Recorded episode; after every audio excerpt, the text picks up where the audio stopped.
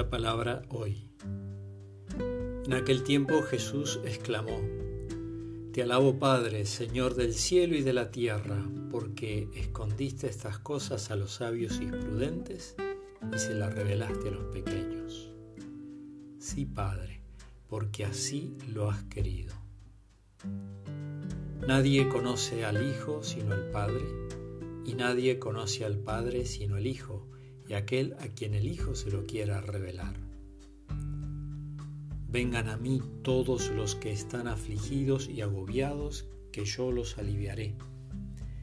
Carguen sobre ustedes mi yugo, y aprendan de mí que soy manso y humilde de corazón, y encontrarán alivio. Porque mi yugo es suave y mi carga ligera. Del Evangelio de Mateo.